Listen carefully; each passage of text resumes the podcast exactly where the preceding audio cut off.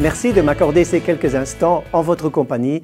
Merci pour votre fidélité. Pour vous servir, le pasteur Walter Zanzen.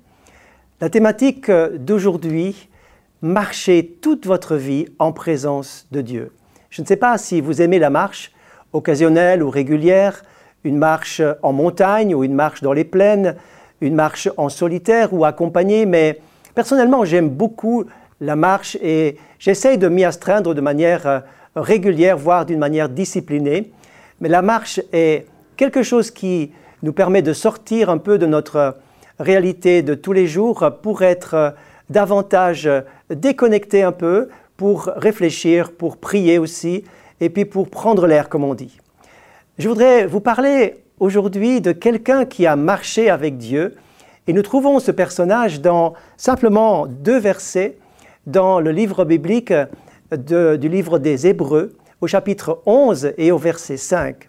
Écoutez cette lecture. C'est par la foi que Enoch fut enlevé pour qu'il ne voie pas la mort, et il ne parut plus parce que Dieu l'avait enlevé, car avant son enlèvement, il avait reçu le témoignage qu'il était agréable à Dieu. Or, sans la foi, il est impossible de lui être agréable, car il faut que celui qui s'approche de Dieu croit que Dieu existe et qu'il est le rémunérateur de ceux qui le cherchent.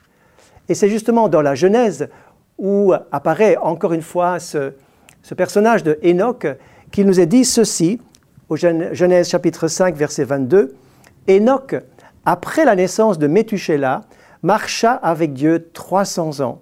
Il engendra des fils et des filles. Tous les jours de Enoch furent de 365 ans. Enoch marcha avec Dieu. Quel témoignage, si court, si simple, marcher avec Dieu. Et mon souhait, ma prière et, et la thématique, j'aimerais développer en quelques mots, marcher toute votre vie en présence de Dieu, dans son intimité, dans sa présence, avec sa bénédiction, sans le perdre de vue.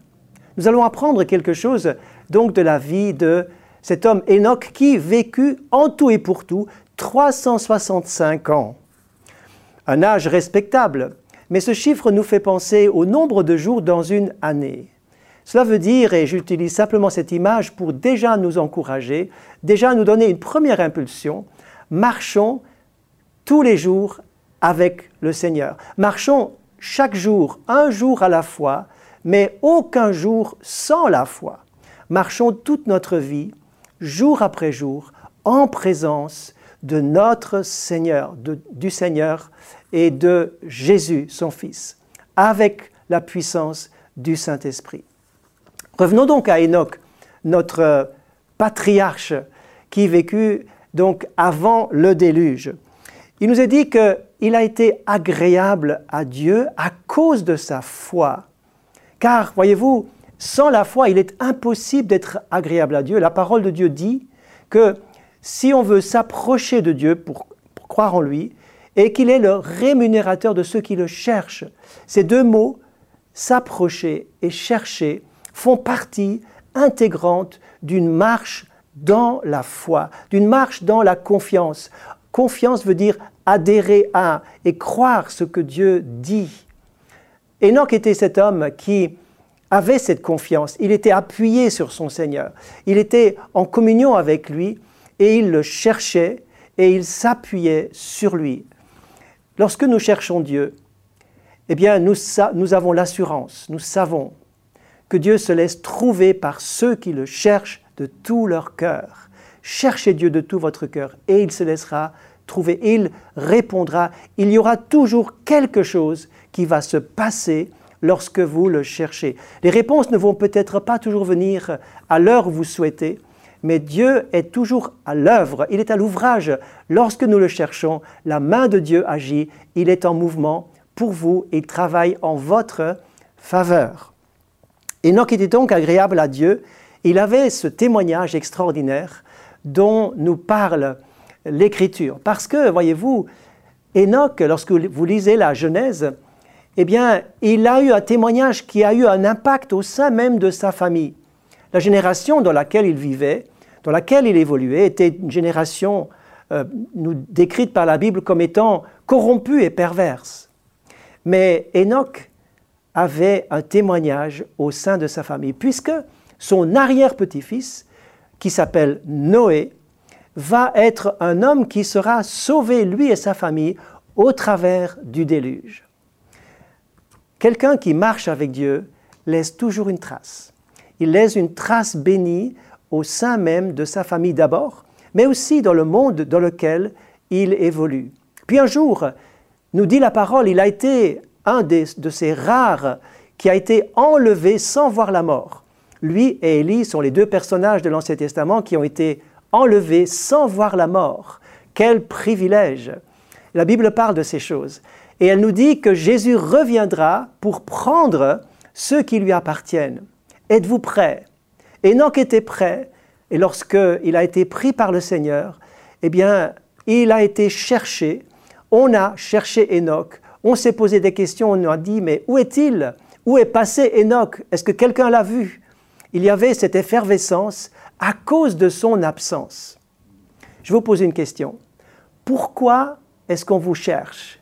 Pour quelle raison est-ce qu'on vous recherche? Pour ce que vous savez faire, pour ce que vous faites ou pour ce que vous êtes Enoch avait un caractère, une personnalité et une vie spirituelle qui fascinait les gens, qui touchait les gens. Voyez-vous, il y a deux possibilités. Votre vie avec Christ peut attirer les gens, mais aussi peut les repousser.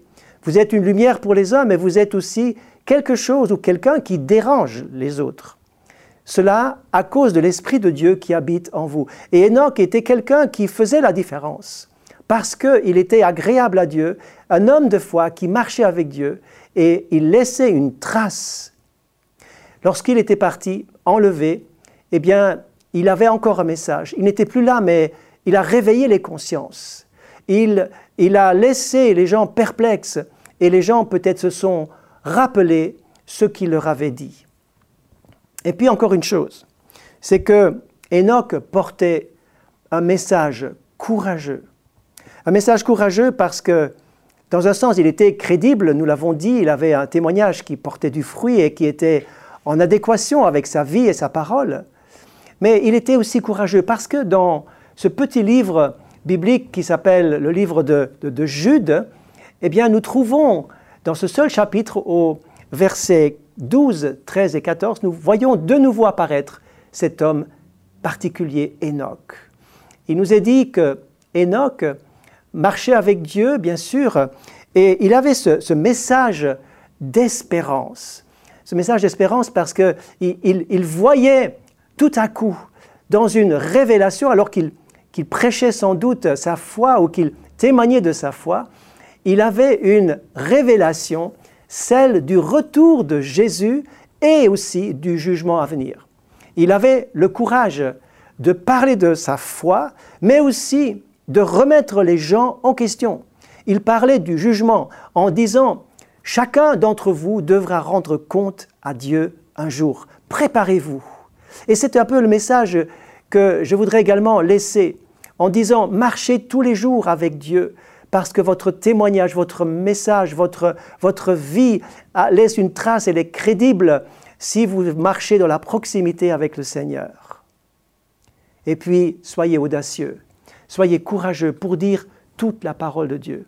Car c'est vrai, nous parlons de l'amour de Dieu, nous parlons de l'amour de Jésus, nous parlons de l'espérance que nous avons en lui, nous parlons de cette passion, de cette, de cette ferveur que nous avons et de cet enthousiasme de parler de Jésus car il a donné un sens à notre vie, il a manifesté sa grâce envers nous jour après jour. Mais il y a aussi la réalité de ce que chacun devra un jour rendre compte à Dieu. Enoch avait aussi ce message à dire à sa génération. Et c'est dans ce sens que je voudrais vraiment terminer ce message en, en disant, soyez tous de bon courage. Ayez comme, comme exemple ce, ce, témoignage de Enoch qui a marché avec Dieu, dont la vie était agréable au Seigneur, qui avait la foi, qui avait une vie crédible et courageuse pour dire tout ce que Dieu avait mis sur son cœur. Eh bien, c'est avec ces quelques paroles que je voudrais vous saluer et prier que le Seigneur vous bénisse afin que votre désir le plus cher soit de marcher toute votre vie, jour après jour, en présence du Seigneur et avec lui jusqu'à son retour. Que Dieu vous bénisse.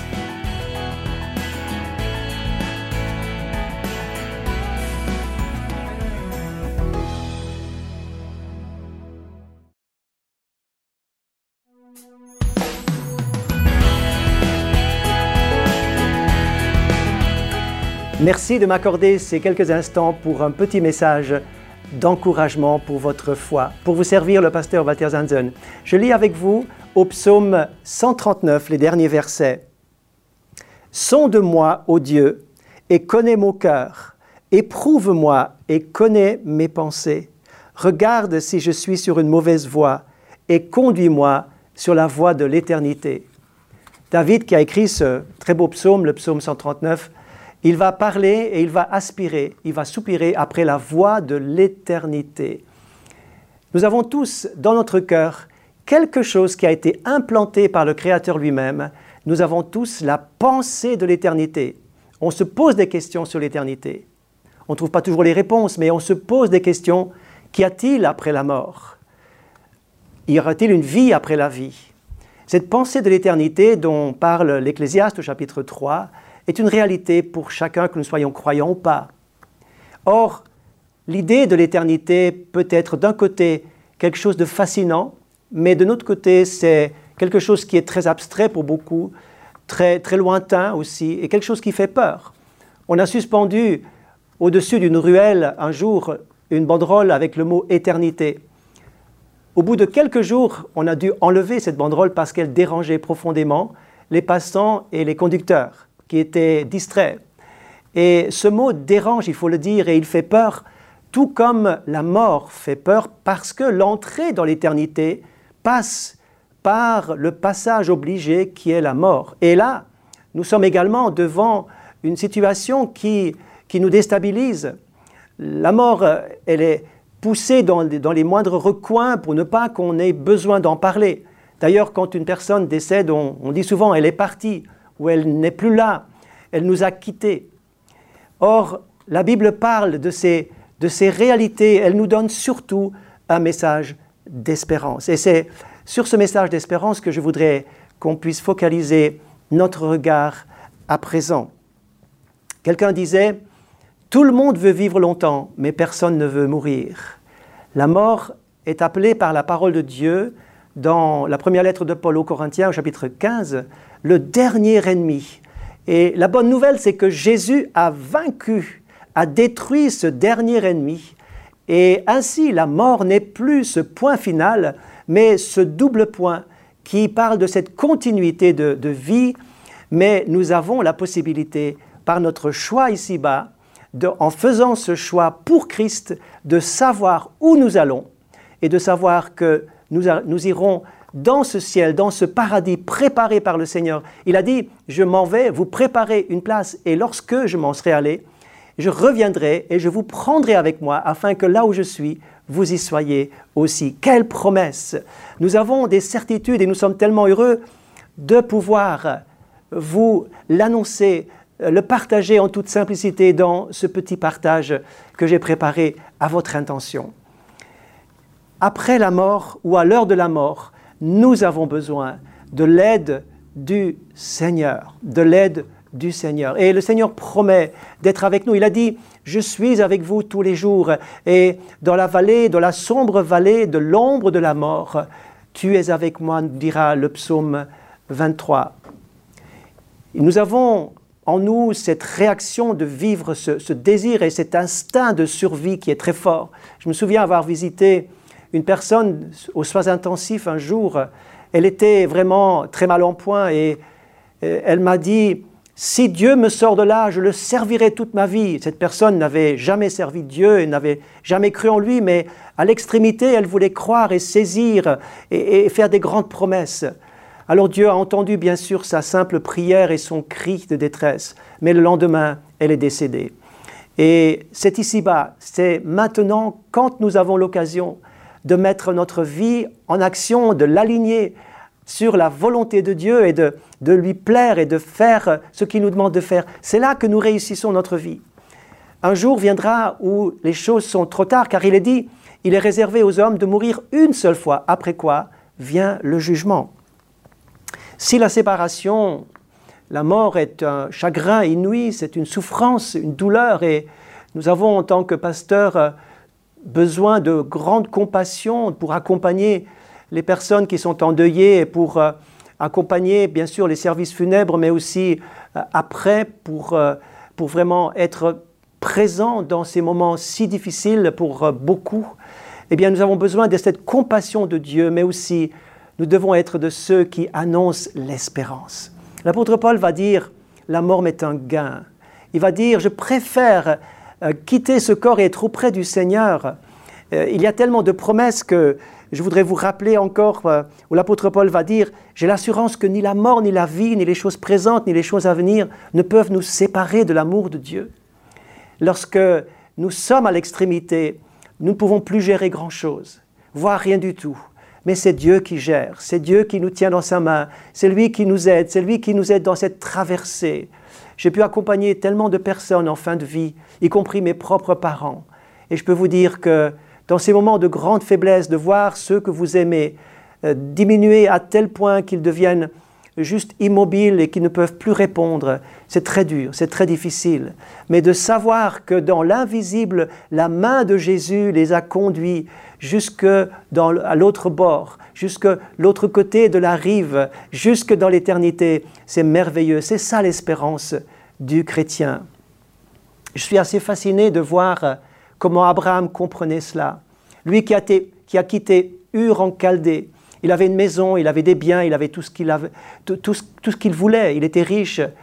Euh, et Dieu lui parle, tu vas quitter cela, Abraham, et tu vas aller dans un pays que je te montrerai.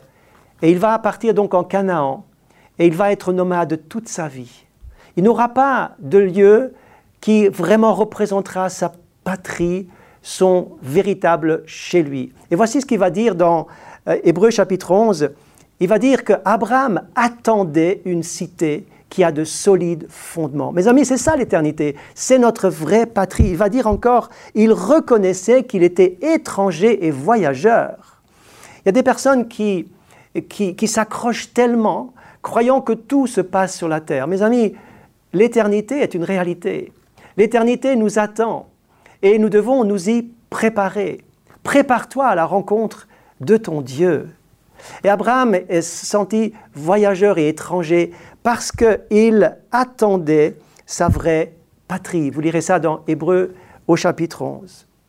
Face à la mort, face à l'espérance qu'il y a après la mort, nous devons réaliser trois choses que je voudrais très courtement évoquer ici.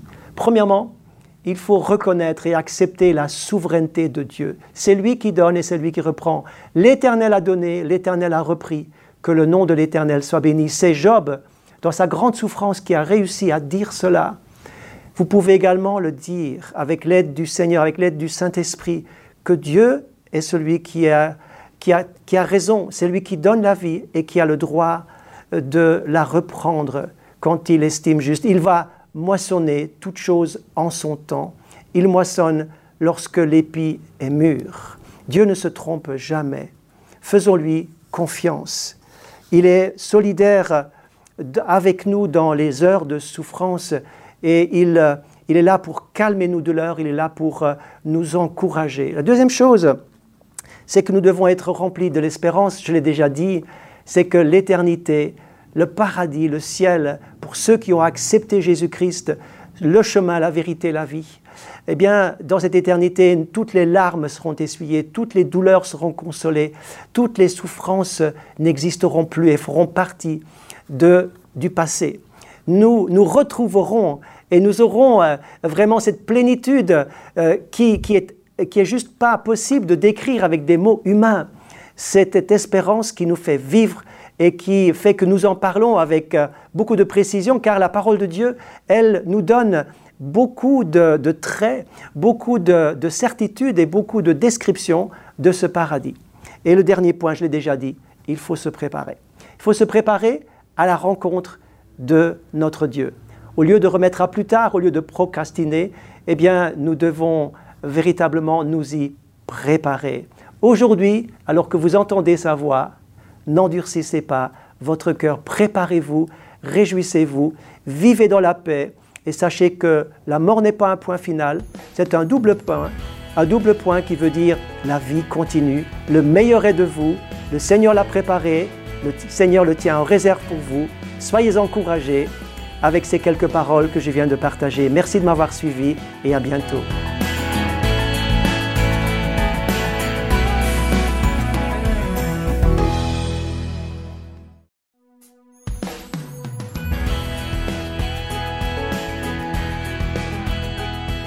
La Bible est un livre extraordinaire qui nous apporte encouragement, consolation, réconfort dans tellement de situations.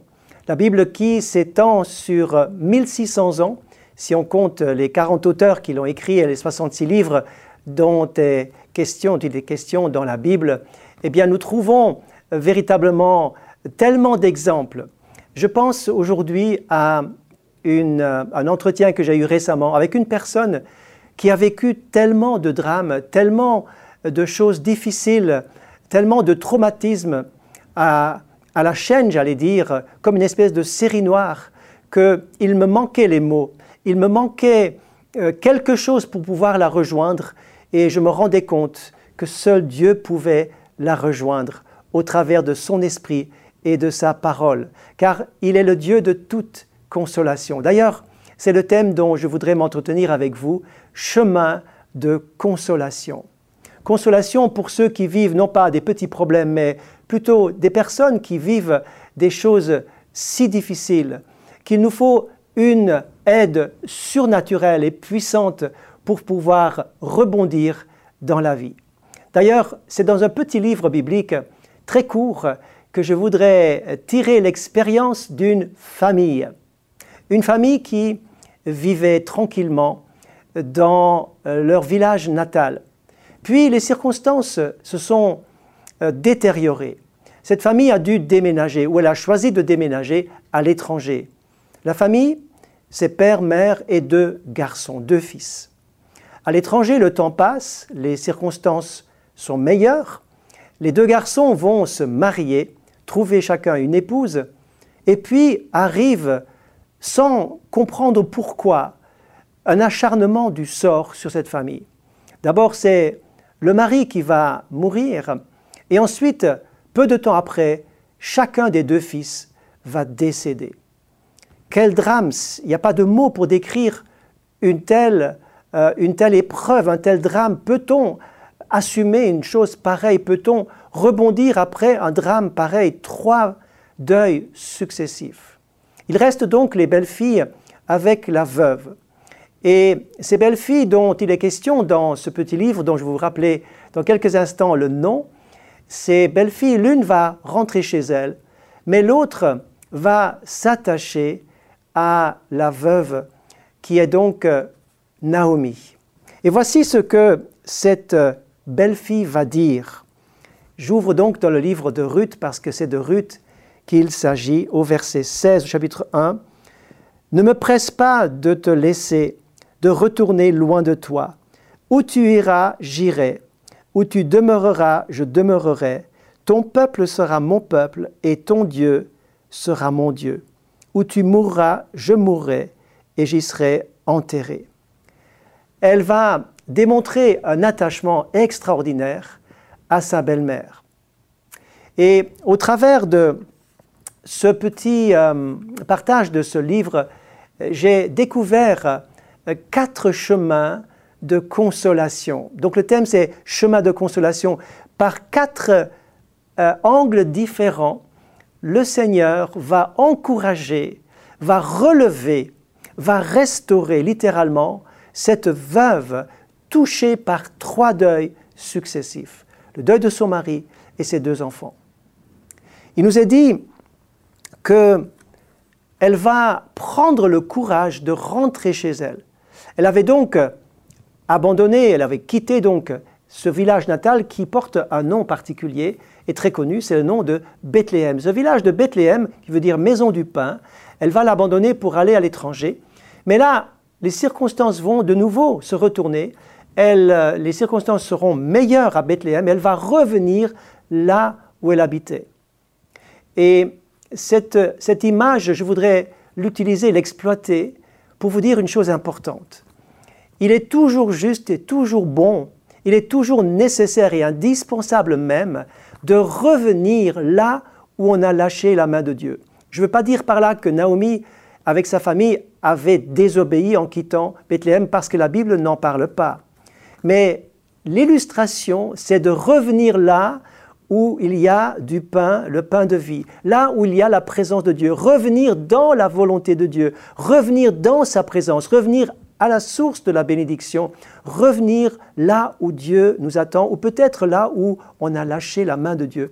Revenir. Donc Naomi va revenir à, chez elle. Elle va donc retourner. Elle arrive, et puis il nous est dit, euh, il nous est dit qu'elle va être accueillie. Écoutez cette parole au chapitre 1, verset 19. Toute la ville fut étonnée, vue émue elle fut touchée de voir cette femme peut-être aux cheveux grisonnants, avec des traits tirés, les épaules basses, le visage défait. Et d'ailleurs, elle va, elle va dire, ne m'appelez plus Naomi qui veut dire gracieuse, mais appelez-moi Mara qui veut dire amertume.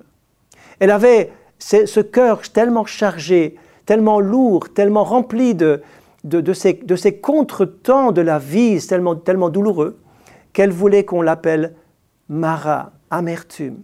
Mais ce texte est tellement beau, délicat, j'allais dire, parce que le village tout entier va l'accueillir sans juger, sans poser des questions, sans euh, être euh, avec des paroles ou des explications. Oui, tu aurais dû, il fallait que, tu mieux fait, etc.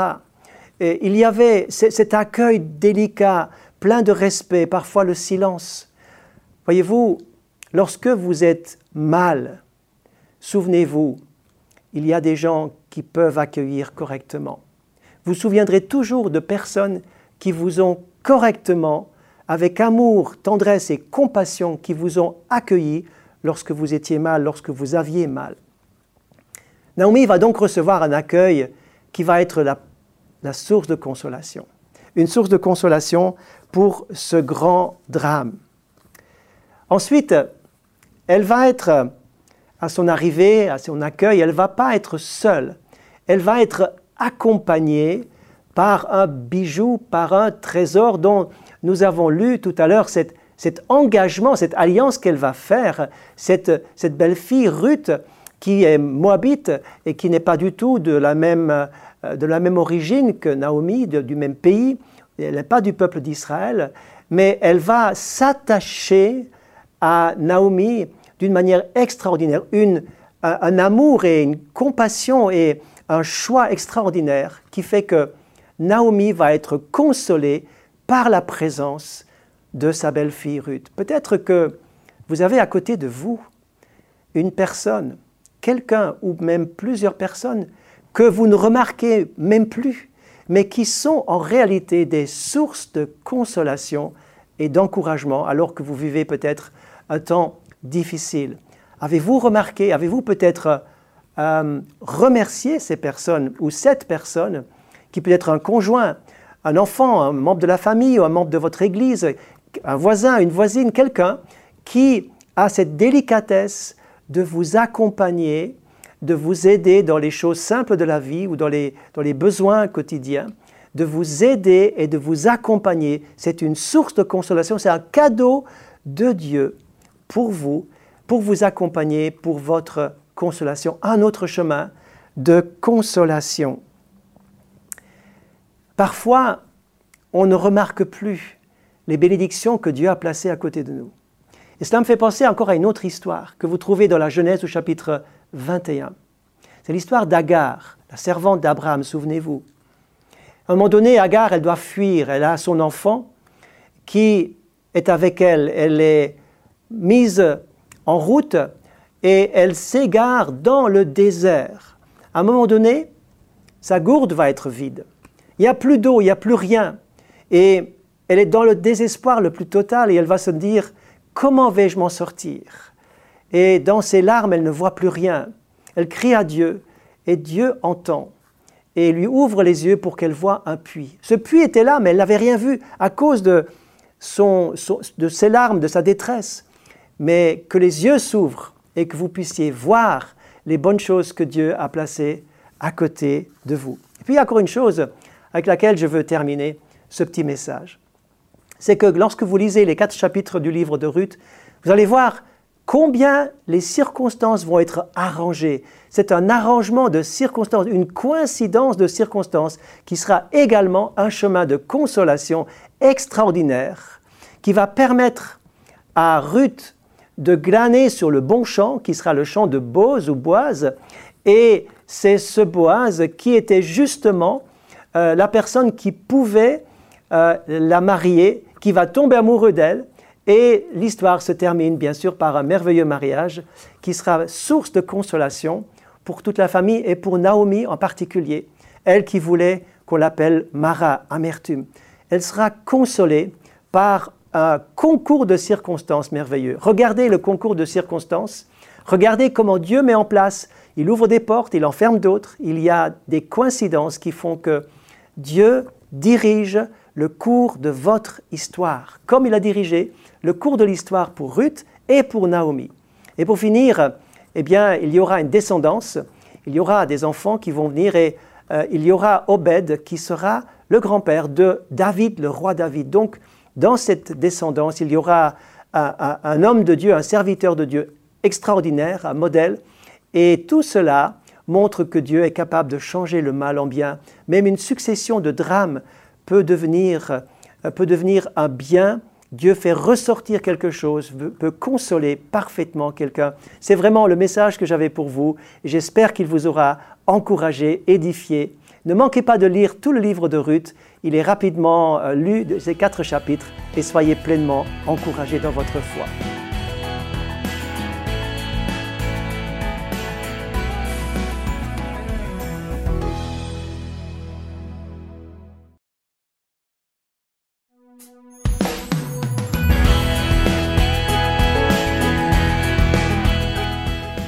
Bienvenue à vous tous pour notre petit programme d'encouragement de la foi. Pour vous servir, le pasteur Walter Zanzen.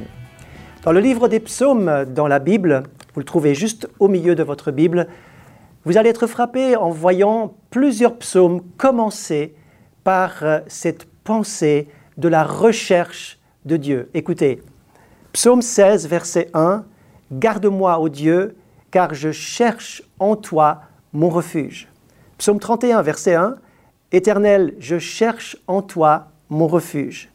Psaume 71, psaume 71, verset 1, Éternel, je cherche en toi mon refuge, que jamais je ne sois confondu. Et le psaume 63, verset 1 également, Ô Dieu, tu es mon Dieu, je te cherche. La pensée de chercher et de rechercher Dieu, elle parcourt toute la Bible, particulièrement dans le livre des psaumes. Et vous avez remarqué que le psalmiste voulait chercher en Dieu un refuge, une sécurité. Il avait besoin de cette sécurité intérieure et extérieure pour son corps, son âme et son esprit. Il avait besoin de cette sécurité pour être rassuré et assuré dans le Seigneur. Ô Dieu, je cherche en toi un refuge. En effet, nous sommes particulièrement euh, avides et nous sommes assoiffés de chercher Dieu. Nous avons besoin de chercher Dieu lorsque nous sommes poussés par la souffrance, poussés par un besoin, poussés par un incident, poussés par quelque chose qui, euh, qui, nous, qui nous oblige de, de prier finalement euh, parce qu'il y a un danger, il y a une souffrance, il y a un accident, il y a une maladie, il y a quelque chose qui nous pousse à chercher Dieu pour avoir une réponse, pour obtenir un exaucement.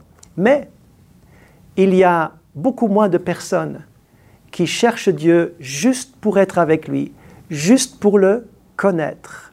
Et c'est là que j'aimerais vous amener dans, dans ce petit partage, car que j'ai intitulé Le secret du lieu secret. Vous allez me dire, c'est bien mystérieux tout cela, mais le lieu secret, c'est l'endroit où Dieu veut nous attirer pour qu'on s'arrête et qu'on soit avec lui pour le connaître. D'ailleurs, Jésus lui-même va parler de ce lieu secret dans le chapitre 6 de Matthieu. Au verset 6, il va dire quand tu pries, entre dans ta chambre, ferme la porte et prie ton Père qui est là dans le lieu secret. Et ton Père qui voit dans le secret te le rendra. Donc Jésus nous y invite. Il dit, viens dans ce lieu secret. Et voyez-vous, Dieu nous aide. Dieu nous aide parce qu'en en fait, cette recherche de Dieu, c'est lui-même qui le met au fond de nous. Je me souviens de, de ces moments dans ma vie où même avant de connaître le Seigneur personnellement, j'étais déjà attiré à certains moments, plus qu'à d'autres, mais j'étais attiré pour me poser des questions, pour la prière, j'étais attiré par, par des cordages invisibles. Et le Seigneur, par des cordages d'amour, déjà tiré sur mon cœur pour que je vienne dans le lieu secret, pour que j'apprenne à le connaître. Et c'est là que le Seigneur veut vous emmener. Il veut vous amener dans ce lieu secret. Il, veut, vous attire, il vient vers vous pour vous attirer. Nul ne peut venir au Père, nul, nul ne peut venir à moi, dira Jésus, si le Père ne l'attire. Laissez-vous attirer. Laissez-vous attirer. Dites oui à cette attraction lorsqu'elle est là. Donnez suite à cette attraction surnaturel du Saint-Esprit qui veut gagner votre cœur, qui veut vous emmener dans ce lieu secret. Quand je pense à des personnages comme, comme, comme Ésaïe qui a été souvent attiré dans la présence de Dieu, quand je pense à, à Moïse qui passait du temps avec Dieu, soit sur la montagne, dans le désert et ailleurs. Quand je pense à Josué qui ne quittait pas ce lieu du tabernacle parce qu'il voulait lui aussi apprendre et résider, rester, demeurer dans ce, dans ce lieu secret. Quand je pense à l'apôtre Jean qui était particulièrement euh, aussi euh, avide, il avait soif et faim de, de, rester le plus possible au contact direct avec Jésus. Il voulait sa présence, il voulait apprendre dans ce lieu secret. Et dans ce lieu secret, vous apprendrez trois choses. Je pense trois choses en particulier. D'une part, vous serez dans sa présence, dans ce lieu secret, vous serez imprégné, vous serez marqué. Deux amis se promenaient dans, une, dans, des quartiers pauvres d'une ville, d'une grande ville, et en passant près de laboratoires de, de parfums, d'une parfumerie, eh bien, il y avait bien sûr toutes ces odeurs qui, étaient, euh, qui, s'échappaient de, cette parfumerie. Et il, voyait deux jeunes filles ou plusieurs jeunes filles qui, sortaient de, de l'usine et qui rentraient chez elles, mais elles, elles étaient littéralement, elles portaient ce parfum de grand prix sur elles alors qu'elles n'avaient peut-être pas les moyens de s'en acheter. Elles étaient imprégnées par ce parfum parce que dans le laboratoire lui-même, eh bien, c'était tout imprégné de parfum, il était, il était diffusé partout. De la même manière, laissez-vous imprégner par la présence de Dieu et vous la porterez au loin, vous l'exporterez, vous allez être imprégné. Et la Bible utilise ce mot baptisé. Baptisé. Baptisé veut dire pas juste tremper, mais veut dire imprégné. Baptisé, c'était le terme utilisé par les teinturiers qui trempaient le, tissu dans de la teinture. La teinture rentrait dans le tissu, le tissu était imbibé pleinement par la teinture et, et ce baptême, c'est d'être trempé dans la présence de Dieu et rester imprégné par lui. Nous ne voulons pas d'un baptême superficiel où il y a une expérience émotionnelle et, spontané, mais aussi parfois assez unique dans le temps. Mais nous voulons d'un baptême qui a des répercussions, qui a une profondeur, qui amène les gens plus loin. Pour être imprégné, vous devez être dans le lieu secret. Il y a le secret dans le lieu secret. Et puis la dernière chose, la dernière chose, c'est que dans ce lieu secret, il se passe quelque chose. Désirez quelque chose de fort et de profond, car Dieu désire vous transformer dans ce lieu secret. Vous ne resterez pas les mêmes, vous ne serez pas les mêmes, vous ne sortirez pas les mêmes, car Dieu va transformer. Et Jésus va dire une parole très, très profonde qui mérite une méditation plus en avant. Il va, il va dire, si quelqu'un veut garder sa vie, il la perdra. Mais s'il la donne, s'il l'abandonne, s'il la laisse, il va la retrouver dans le lieu secret vous ne pouvez pas simplement garder votre vie. Il faut l'abandonner entre les mains du Seigneur. Et c'est là que vous allez retrouver la vie de résurrection, la vie de Jésus. Vous allez être revêtu de Jésus, rempli du Saint-Esprit.